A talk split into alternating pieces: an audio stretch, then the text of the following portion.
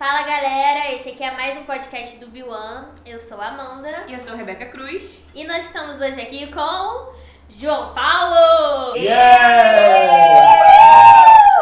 Bora!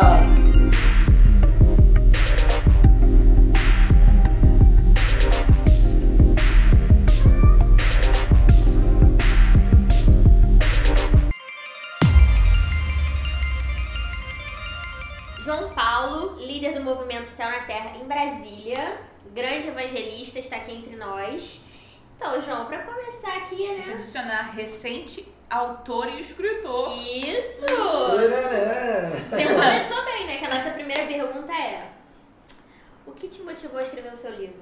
Tempo, tô brincando.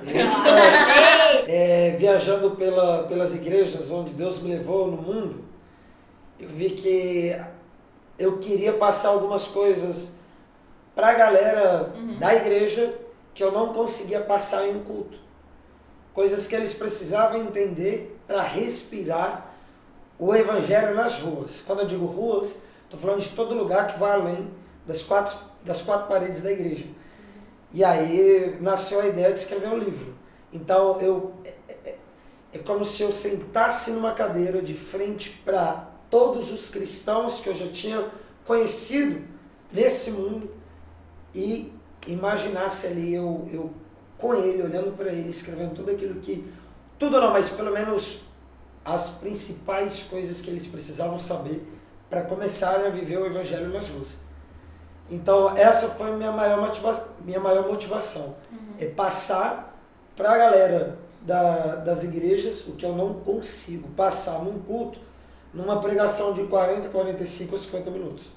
Legal. Incrível. É como se você estivesse sentado ali do lado, passando tipo um discipulado, né? Através do Isso. livro. Exatamente. Muito legal. A gente está vivendo em tempos de pandemia. 2020 tá aí, não deixa eu É. negar. Sim. E muitas igrejas ainda funcionam no sistema de tipo quatro paredes, o, o- a pregação evangelística ali faz o apelo. Mas a gente sabe que tem o ID. E a pandemia dificultou muito esse ID de pregar na rua, do contato físico, do, do cara a cara. Sim. Como que você vivenciou isso? Como é evangelizar em tempos de Covid-19? Antes de responder a pergunta diretamente, é, você falou algo que me lembrou de algo aqui, de uma coisa, de um pensamento.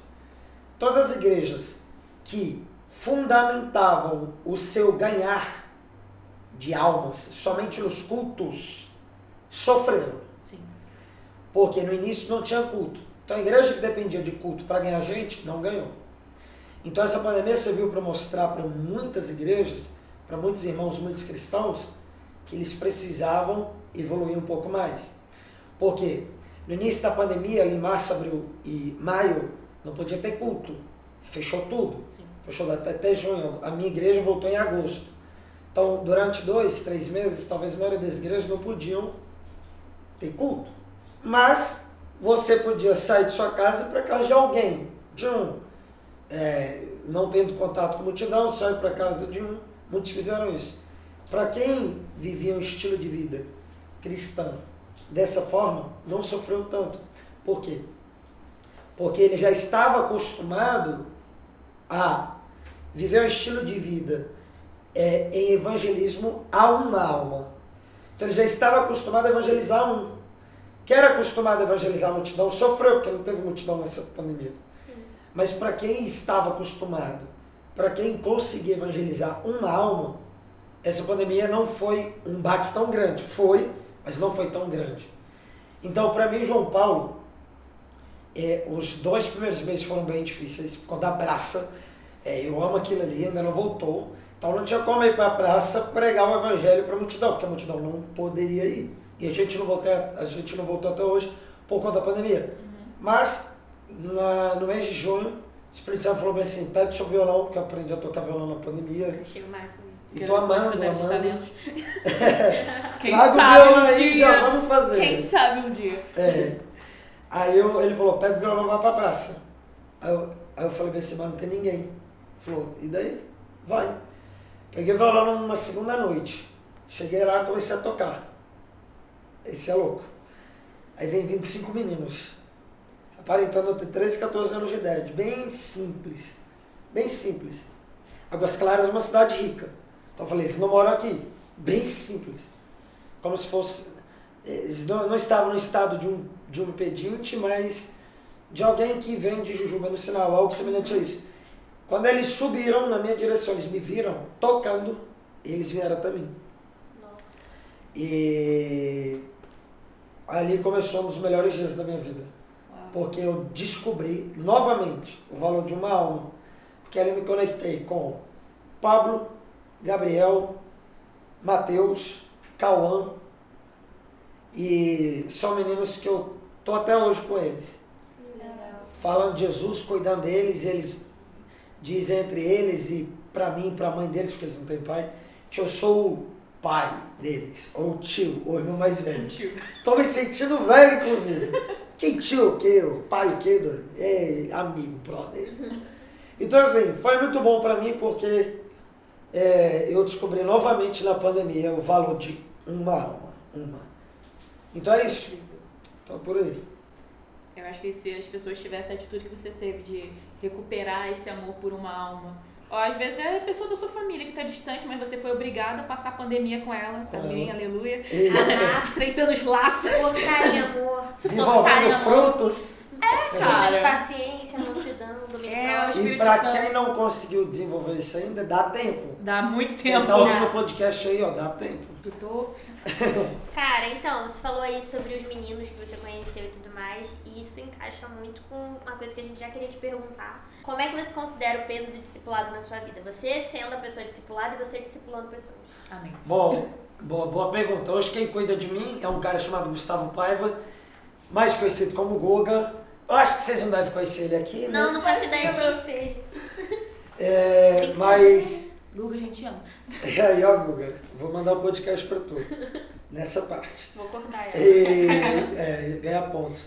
E ele começou a cuidar de mim aí num, num tempo que eu estava totalmente ferido com a igreja local, local, e não só com a igreja local, mas com a igreja universal, porque eu, eu, eu não separava uma coisa da outra. Hoje eu Não a consigo separar. denominação, a igreja universal, a igreja. É, a igreja universal que eu igreja, digo é igreja com I Igreja maiúsculo. todo. Não. A é local claro. é placa. É. a placa, né? Placa universal é uma placa, Assembleia é uma placa, a minha é uma placa. Sim. Eu, eu, eu não conseguia separar, para mim era uma coisa só. E hoje eu entendo que é, eu, eu não vou culpar a Igreja Universal por aquilo que uma igreja local fez comigo. Então, na época, uma igreja local vacilou muito comigo, não, não vou entrar em detalhes, e eu fiquei totalmente ferido e com trauma de tudo que envolvia igreja e discipulado. Então, o Guga, o Guga é, reconfigurou dentro de mim o que seria o discipulado bíblico. Mas deixa eu te perguntar uma coisinha dentro da pergunta já. É, então, você já tinha o céu na terra quando você começou Já. o discipulado, então, né? Já o Céu na Terra começou comigo ferido com a igreja. Nossa! É, sim, eu conto isso em todos os lugares. A galera, aí, agora vocês vão, vocês, a galera que já acompanha muito tempo talvez saiba. Mas por que o João foi pra rua? É, um dos gritos, entre aspas, que eu fui dar nas ruas, indo às ruas, foi, abre aspas, olhando para a igreja. Existe algo aqui. Não é só aí não. Tem algo aqui. Tem gente morrendo aqui que precisa nascer de novo. Então, veja isso daqui. Só que quando eu fui, eu não esperava que ia dar resultado. Eu esperava que eu só ia pregar o evangelho, falar de Jesus, ia ter um testemunho aqui e ali. Mas aí a parada começou a acontecer. Então o Céu na Terra começou com o João, João e praticamente toda a equipe do Céu na Terra, sem congregar. Dentre todos da equipe, só eu era ferido com a igreja local. O líder. O líder era o ferido com a igreja local. Os outros não eram feridos. Mas porque eles eram novos, mas estavam sem igreja, porque eram novos, eles eram novos convertidos. Eles eram desigrejados. Sim. Então, assim, a nossa comunhão era entre nós. Então a gente comeu todo dia praticamente, porque 17 para 18 anos, a galera terminou o terceiro. Deus nos pegou nessa transição. Então tinha tempo livre. A gente tinha um tempo disponível. De, cara, o que eu quero na facul, para esse tempo disponível a gente usou para comunhão entre nós e evangelho nas ruas. Conheci o Goga desde berço. O, o pai do Guga é amigo do meu pai desde, é, desde os 22, 23 anos de idade deles, se eu não me engano. Eu tenho 22 anos. Então, eles conheceram na minha idade. Então, assim, o Guga me conhece desde pequenininho. Me carregou já no colo, uhum. etc. Mas é, eu me aproximei dele novamente, agora é, de forma diferente, e ele de mim foi ali no sexto, sétimo mês de São na Terra. E ele reconfigurou que seria discipulado, até hoje reconfigura dentro de mim. E agora, transicionando a, a, a resposta, indo para um outro lugar, essa pandemia me ajudou muito a entender o discipulado agora de mim para com os outros. Porque a galera que eu ganhei para Jesus, nessa pandemia, eu me aproximei para discipular. E eu não conhecia isso ainda. Quando passei a conhecer o peso, o peso do discipulado, porque é, o discipulado que a maioria faz hoje, eu conheço. Eu sempre conheci o, o que a multidão faz, a multidão. O peso do discipulado de Jesus, que nem todos fazem, eu só descobri agora, que tipo, que não é só aquele discipulado de marcar na agenda, um discipulado onde você está junto com a pessoa, que você chora junto com ela. É vida na que, vida. Vida na vida. Esse vida na vida, de mano, tô contigo até de madrugada, levanto de madrugada para orar por. Aí eu descobri na pandemia. E mudou minha vida. Entende? Então assim, foi, foi agora na pandemia. E hoje eu tenho cuidado só de menino novo. 14, 15, 16. Tentei cuidar de mais velho, Deus não deixou. Perguntei para ele, por quê? Falou, você vai experimentar o que eu experimentei. Porque quando eu levantei os 12, só um era maior. O resto era tudo menor de 18. Sim. Pedro, Pedro, é, Pedro era o mais velho. João, 16. Tomé, 15. Mateus, 14. Aí tem os João Marcos 14, tudo novo. Tudo adolescente. Não sei É, então, por que assim- que nos filmes bota os caras barbudos, gente. Esse pessoal tá sabendo. É. É. Jesus de olhar de olho, De de olho azul. azul. Ai, Os que barbudão. raiva? Tu gosta. Ai, The Chosen. The Chosen é muito bom. É muito bom, A né? segunda temporada. tô- É, você comentou, a gente já escutou do seu testemunho e tudo mais, você tem um testemunho muito forte. E parte do seu testemunho você fala como você venceu ansiedade, depressão e tudo isso. E como a gente está falando muito com um tema que está muito em voga, que é a pandemia, que a gente está vivendo ainda isso, é, muitas pessoas caíram em crise de ansiedade, voltaram a ter depressão, coisas que elas já tinham vencido, ou que elas tinham uma fraqueza para isso, porque a gente sabe que quando a gente tem depressão, as pessoas é um longo processo de se cuidar, de se tratar. Mas pessoas que não tinham acabaram desenvolvendo. Como que foi sua história de vencer isso? Legal. Tudo bem que não foi na pandemia, mas por mais que você Apertou, menino. Apertou, até na pregação, pô. apertou alguns botões na É. pandemia, mas como que você faz pra vencer isso, sabe? Sim, legal. Bom, eu tive depressão quando perdi minha irmã pro suicídio aí. A depressão tomou conta do meu, do meu coração da minha alma. E 14 anos de idade eu fui na minha primeira consulta com psiquiatra, eu não entendia nada naquela época. É, inclusive foi com psiquiatra, e não tem nada a ver com o assunto, mas já abrindo parênteses aqui. Primeira vez que eu vi pornografia foi com psiquiatra, eu entrei na sala e eu me lembro, como se fosse hoje, ele assistiu um pornô. 14 anos de idade, eu, a primeira vez que eu vi um vídeo, foi ele vendo. Então assim, foi um choque para mim gigantesco, porque eu não tinha nenhum contato com esse psiquiatra também não. Ah, eu me lembro que ele ali me passou Rivotril e eu comecei a tomar Rivotril com 14 anos de idade. Isso me fez um mal enorme, porque 14 anos somente está em formação ainda. Nenhum ser humano foi criado para tomar esses remédios com 14, 15 anos. Então misturou com as drogas, aqui é para chegar na ansiedade e pânico. Eu com depressão, dos 14 aos 15, depressão. 15, o remédio fez o efeito esperado, estancou. É igual a hemorragia, estancou a hemorragia. hemorragia. Existia ainda dentro, mas estancou o exterior. Fiquei de boa, sem sintoma de depressão. Só que ainda tomava remédio. Com 15 para 16, mergulhei nas drogas. Mergulhei, mergulhei. Tomando, é, tomando remédio controlado muita droga, muita droga. Aí eu tive uma overdose. Tive a segunda. Na segunda, internado na UTI. Não estava entubado. Só internado, só fiquei na UTI por precaução. Meu quadro médico era para ficar no quarto. eh, Enfermaria, mas vamos na UTI por precaução. O hospital estava muito vazio. Foi para UTI. Lá eu vi a primeira pessoa morrer do meu lado. Quando eu vi essa pessoa morrer do meu lado, que foi uma criança com 13 anos de idade, aquilo ali ficou na minha mente. E aí o medo, o pânico, a ansiedade começaram, junto com a abstinência de remédio, de, de remédio não, de remédio não, de droga, e de remédio também, porque eu estava tentando parar a força, porque eu não aceitava tomar.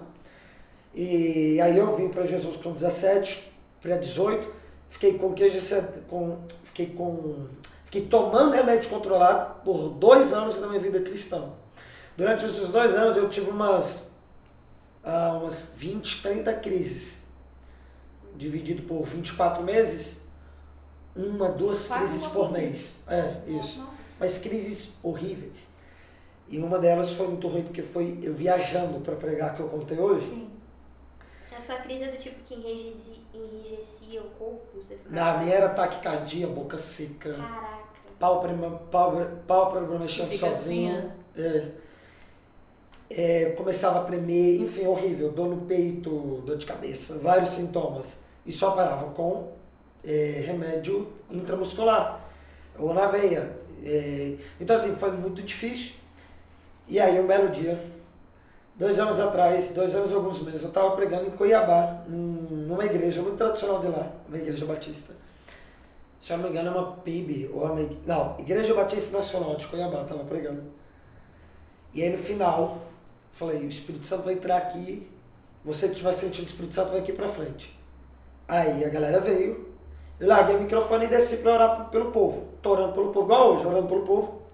Exatamente igual hoje, estava orando pelo povo, andando no meio do povo orando. O Espírito Santo falou assim: quer ser livre? Dos remédios controlados? Você quer vencer isso logo? Falei, claro que eu quero. Ele falou: então sobe, pega o microfone que você deixou ali no púlpito e compartilha com essas milhares de pessoas. E a maioria te tem como referência que você toma remédio controlado. Na hora eu entrei em choque, porque eu pensei, como eu, João, vou compartilhar. Oh, foi de jeito, ó. Como eu, João, orgulho, ego, como eu, João. Como assim eu, João? Eu, João é nada. Mas naquela época, orgulho, ego. Como eu, João, vou compartilhar com essa galera que me tem como referência, que sou viciado em remédio controlado, Deus. Eles me têm como referência, não vai fazer sentido. É, eles não vão entender nada. E ele falou assim, João, tá na hora de você sair de cena. E só eu permanecer aqui. Tem uma galera aqui que te idolatra, eles vão parar de te idolatrar aqui agora, quando você falar. E ele me lembrou de um Salmos. Eu resisto orgulhoso, dou graça aos humildes. E uma atitude de humilde de coração é não ter medo de expor quem ele é. Peguei o microfone e falei. O que eu vou falar agora, talvez muitos não vão entender. Mas eu, João, tomo dois remédios controlados, tenho crise de ansiedade até hoje e pânico. E eu não sei porque eu estou fazendo isso, Jesus me pediu e disse que vai me libertar dos remédios hoje. Então eu só fiz o que ele pediu. Eu lembro que eu comecei a chorar, é, é, eu perdi o controle do meu choro. Chorando, chorando, a minha mão começou a tremer, eu larguei o microfone e veio o pastor, um idoso, pastor da igreja. Muito homem de Deus, colocou a mão em mim Falou, jovem, Deus está te curando hoje. Uau. Foi o último dia que eu tomei remédio controlado. Deus ele liberou a cura para você na sua vulnerabilidade. Foi. Ah. Então, eu passei por tudo isso para chegar aqui. Que fora todas as dicas que psicólogos, não sou psicólogo para falar como um, psiquiatra, também não sou psiquiatra para falar como um. Mas uma dica que eu dou, fora esse campo aí da psicologia, psiquiatria, uma dica que eu dou e aí é no campo espiritual, Sim. que não combate a área deles e nem a deles combate aqui. É, seja vulnerável. Seja vulnerável e confesse para si as suas guerras, para os outros e para Deus. Geralmente, quando você confessa para Deus, você confessa para si e confessa para os outros. Mas essa, essa ordem de sequência pode mudar. Às vezes é confessando para si primeiro, depois para os outros, depois para Deus. Sim. Mas o importante é ser vulnerável. Agora sim, a parte prática que eu, que eu, que eu indico para vocês é. Muita gente me pergunta por que eu pratico muita atividade física. É porque isso me ajudou muito na depressão, não tem nada a ver com ansiedade. Uhum. Com 14 anos eu entrei para um bando de esportes e aquilo ali me ajudou. Na depressão que me curou, aqui eu falo 100% de certeza, o que me curou da depressão foi só esportes. Só. Depressão. que naquela época eu estava até afastado. Então, a última coisa que eu precisava era de Deus. Ansiedade, pânico e foi a vulnerabilidade. Então, assim, é isso, é não, é não se esconder. É, é, é ter contato com gente e, e ser vulnerável. Sim, acho que é porque na vulnerabilidade a gente diz para Deus que eu não sou mais capaz sozinho, vem e me ajuda. E ele vem. É, exatamente. Você está chamando ele. Exato. É. Incrível. E por que, que muita gente na pandemia apertou o negócio? Da, porque apertou mais para a galera com depressão do que ansiedade e pânico. Uhum. É, é, comprovado, eu li algum, algumas, alguns estudos de psicólogos que a depressão apertou mais que a ansiedade na pandemia. Por quê? Para quem é depressivo, ficar só é suicídio. E todos ficaram só. Foram forçados a ficar. O ansioso só, ele não sofre tanto. Digo porque eu, João, não tenho crise de ansiedade mais e pânico. Mas eu, João, sou ansioso. Como assim? Eu, eu, a minha mente anda muito na manhã. Quem tem a, mente muito na manhã já é ansioso. E não tem uma doença, não é doença. É uma característica, é um, é um comportamento dele. Ele é, um, ele é ansioso, eu sou ansioso. Uma galera mais inclinada à depressão, ficar só em suicídio. Galera mais inclinada à ansiedade, pânico, ter contato com notícias ruins, é, pode causar ansiedade. Então, no meu caso, eu ficar só, eu não sinto nada, de boa, tranquilo, até gosto. Sou daqueles que vai pro cinema sozinho. Caramba, eu vi isso. Eu vou! Eu fui ver bingo, ninguém queria ver comigo, era filme brasileiro, eu falei, ih, eu vou sozinha. Adorei. é bom. Sozinha. É legal, mas. É bom.